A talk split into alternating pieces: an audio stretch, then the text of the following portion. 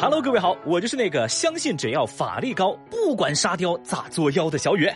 话说，检验自己是不是一个合格打工人的方法，我最近找到了，哦，非常简单，那就是打开你的手机输入法，输入 S D。如果第一个候选词是收到，那么恭喜你，你就跟小雨一样是一个合格的打工人。啊，当然，如果你的输入法弹出的候选词汇是是的、送到、速度之类的啊，那说明啊，你也是个老外卖达人喽。来来来，朋友们，用你们的手机输入法输入 S D，各位分享一下你的第一个候选词汇吧。微博一百九十九万人关注，女子打羽毛球接球失误，愤然报警。最近一段女子打羽毛球被偷后场之后啊，跟对方发生争吵并报警的视频在网络引起热议。网传视频显示，一位红衣女子和男子组队，与对面两人进行混双对抗。女子多次朝对方后场发球，那对方在发球的时候呢，也玩了几次偷后场的小技巧，那红衣女子所在方啊就丢分了。呃，在这儿做个名词解释啊，所谓偷后场，指的就是反手发球到对方发球区的底线附近。那这个小技巧呢，是新手很难应付的一种发球方式。那因为发球时没碰到球，那这位红衣女子啊，就去骂对方的男选手是人渣，还说自己有心脏病，经不起你们这么折腾。随后呢，还一直纠缠，甚至拨打了幺幺零报警，说自己被偷后场球，还顺势从包里拿出了心脏病检测报告，说让警察来评评理。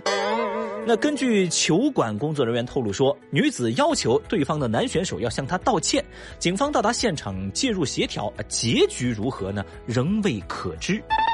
说到这儿啊，大家应该可以想象当时的画面啊，就是警察叔叔那种内心的崩溃，我们完全可以感受得到。你试想一下啊，民警赶到现场一问，哎，女士，你被偷了东西啊？被偷了什么东西啊？价值多少啊？那女子一回答，我被人偷了后场球。好家伙，这球打得不咋地，无理取闹倒是一把好手。谁能想到打羽毛球的时候会有人随身携带一份心脏病检验报告呢？据说啊，这条新闻在羽毛球圈里是疯传，甚至还有衍生周边网曝有商家已经开始销售一款胸前印着“偷后场不报警”字样的 T 恤。哎呀，这么看来啊，以后打羽毛球之前，你得先跟对方商量好，是吧？我要是偷你后场，你报不报警？如果不报警，我们再开始打球。当然了，这个场面也引发了网友们的一个热议。有人说啊，自己菜还怪别人，真是世界之大，啥人都有，神经病啊！有人也表示，这个人他不是心脏不好，他是心眼儿不好啊。哼，不少人也感叹说，打球碰到这样子的，那是属于倒了大霉喽。哎。怎么说呢？我觉得这女的有病那是真的。至于是不是在心脏上，那也就不好说了。话说到这儿啊，问题也来了：如何解决新闻中女子被偷后场的烦恼呢？很简单，不用苦练技术，不用对战实力弱的对手，你只需要不打羽毛球就可以了。毕竟嘛，输不起就不要打喽。这个世界太疯狂了。总之呢，我建议啊，各位以后要珍惜球场上那些没报警的小伙伴哦。有时候啊，生活就是这么奇怪，有的人遇上屁大点事儿就要报警，而有的人呢，遭了天坑还不知道报警。微博三百一十九万人关注，女子刚入职就和老板谈恋爱，被骗十八万。说周小姐在网上求职没几天啊，就接到了某公司负责人陆某的来电。不仅告知其已经通过了选拔，二人更是在聊天当中渐生情愫，迅速成为了恋人。在二零二一年的四月初，周小姐来到上海办妥了相关的入职手续，而她跟陆某两人呢，也开始了双宿双栖的生活。那就在周小姐还沉浸在爱情中的时候呢，陆某开始多次向她借钱，还承诺，哎，通过工资归还给你。但是在近八个月的时间当中。周小姐都没领到过一分钱的工资，再到后面呢，周小姐渐渐起疑，因为这个陆某莫名其妙把她派到外地去，然后周小姐凭借女人的第六感，悄悄的返回了上海，结果发现，好家伙，这个陆某真的在陪另外一个女的。而这个女的正是陆某在老家已经谈了六年的女朋友。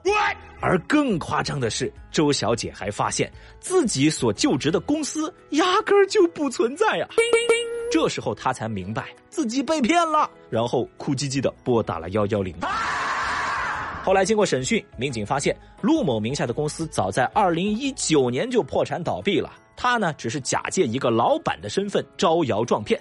据统计，陆某利用各种借口，共骗取周小姐钱财十八点八万多。目前，嫌疑人陆某已经被予以刑事拘留，案件还在进一步的审理当中。我的天哪！三句话让女人为我花十八万，这个陆某莫非就是传说中精通人性的讲师？造孽！一时间呢，小雨也不知道该说周小姐是单纯呢还是愚蠢。我看到有评论就说：“不会是霸道总裁体的小说看多了吧？这么拙劣的骗术也会信吗？”哦吼！还有人也表示说：“不领工资就算了呀，还倒给十八万，我第一次听说交钱上班的呀。”会吧？确实啊，按正常逻辑，八个月没领到工资都没觉得不对，这也太反常了吧？我就这么说，小雨，我要是延迟一天收到工资，我都会怀疑我们公司是不是倒闭了。所以说，朋友们，这个故事就告诉我们一个道理。智者不入爱河，创造美丽生活。这孩子咋听不明白话呢？微博二百七十七万人关注，医生敲诈餐馆不给五十万就会出现新冠患者。最近，河南一家羊肉汤馆里面啊，出现了一封署名叫“道上的兄弟”寄来的信。信件上写着：“如果你不筹集五十万现金送到指定地点，那你们这个店里啊，可能就会出现新冠病毒患者哟。”这羊肉汤老板看到这封信之后，立马就报警了。什么情况啊？之后，餐馆老板根据警方的安排啊，就把一个提包放在了信中的指定地点。不多时，一名戴眼镜的中年男子现身，四下打量无人之后啊，就快速取走了袋子，脸上还露出了笑容。而同一时间，民警出现将其抓获，他的笑容也就凝固在了脸上。后来经过审讯查明，犯罪嫌疑人赵某硕士研究生学历，还是当地某医院的医生。这封恐吓信是他用自己医院科室的电脑打出来的，而且还塞进了两家店内，想进行敲诈。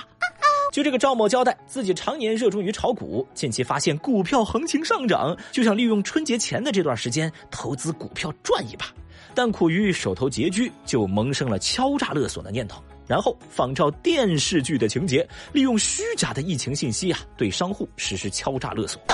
民警介绍说，除了这家羊肉汤店之外啊，这个赵某还敲诈了另一家店主，但是也没有得逞。目前，赵某因涉嫌敲诈勒索罪被刑拘，呃，但是因为他的亲友反映赵某疑似患了什么精神类的疾病，警方正在联系医院对其做精神鉴定。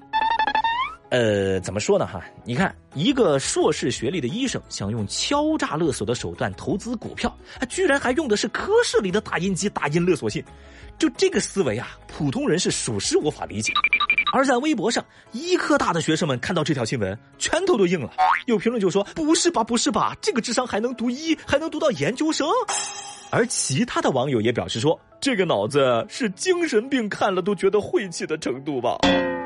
那不得不说啊。但凡这赵某能有点脑子，也不至于一点脑子没有，还写什么道上的兄弟？我看你是靠上的兄弟啊！你找谁呀？别的不说，就这脑回路，去炒股也是个送钱的韭菜吧？这孩子咋听不明白话呢？哎，说到这儿啊，不知道大家有没有发现，在生活当中总会有这样的情况出现，就是一开始你总觉得自己是根葱，但经历过现实的毒打之后，才发现自己算哪根葱哪根蒜呢？不过是颗韭菜罢了。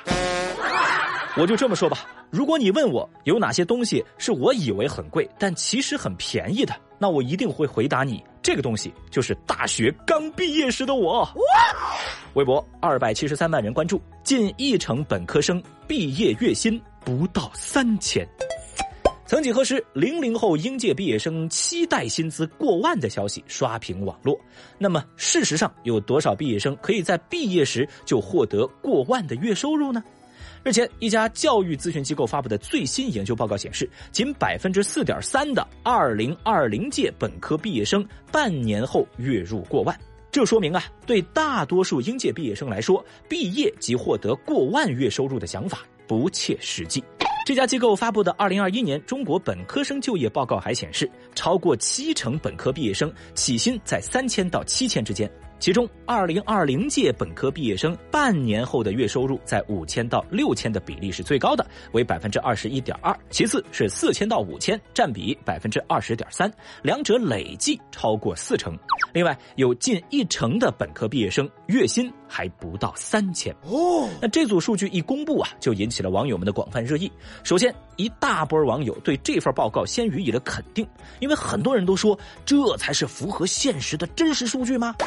然后呢？有人认为刚毕业起薪不高，实属正常，咱不必大惊小怪。但紧接着呀，评论区还零星冒出了一些读书无用的论调。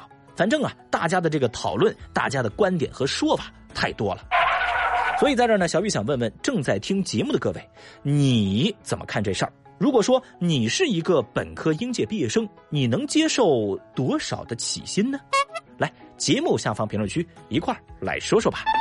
总之啊，在我看来，无论起薪有多低，也要努力争第一。你看啊，我们的年货节口令红包还在派发当中，很多朋友都在争当第一嘛。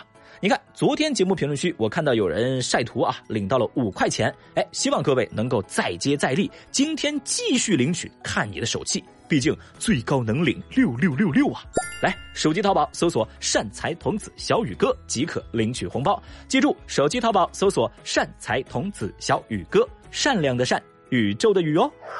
好了，以上就是今日份的厅堂微博报。如果您觉得小雨的节目做的还不错的话，欢迎您点击订阅，一定要点击订阅哦。下期节目我们再聊，Goodbye。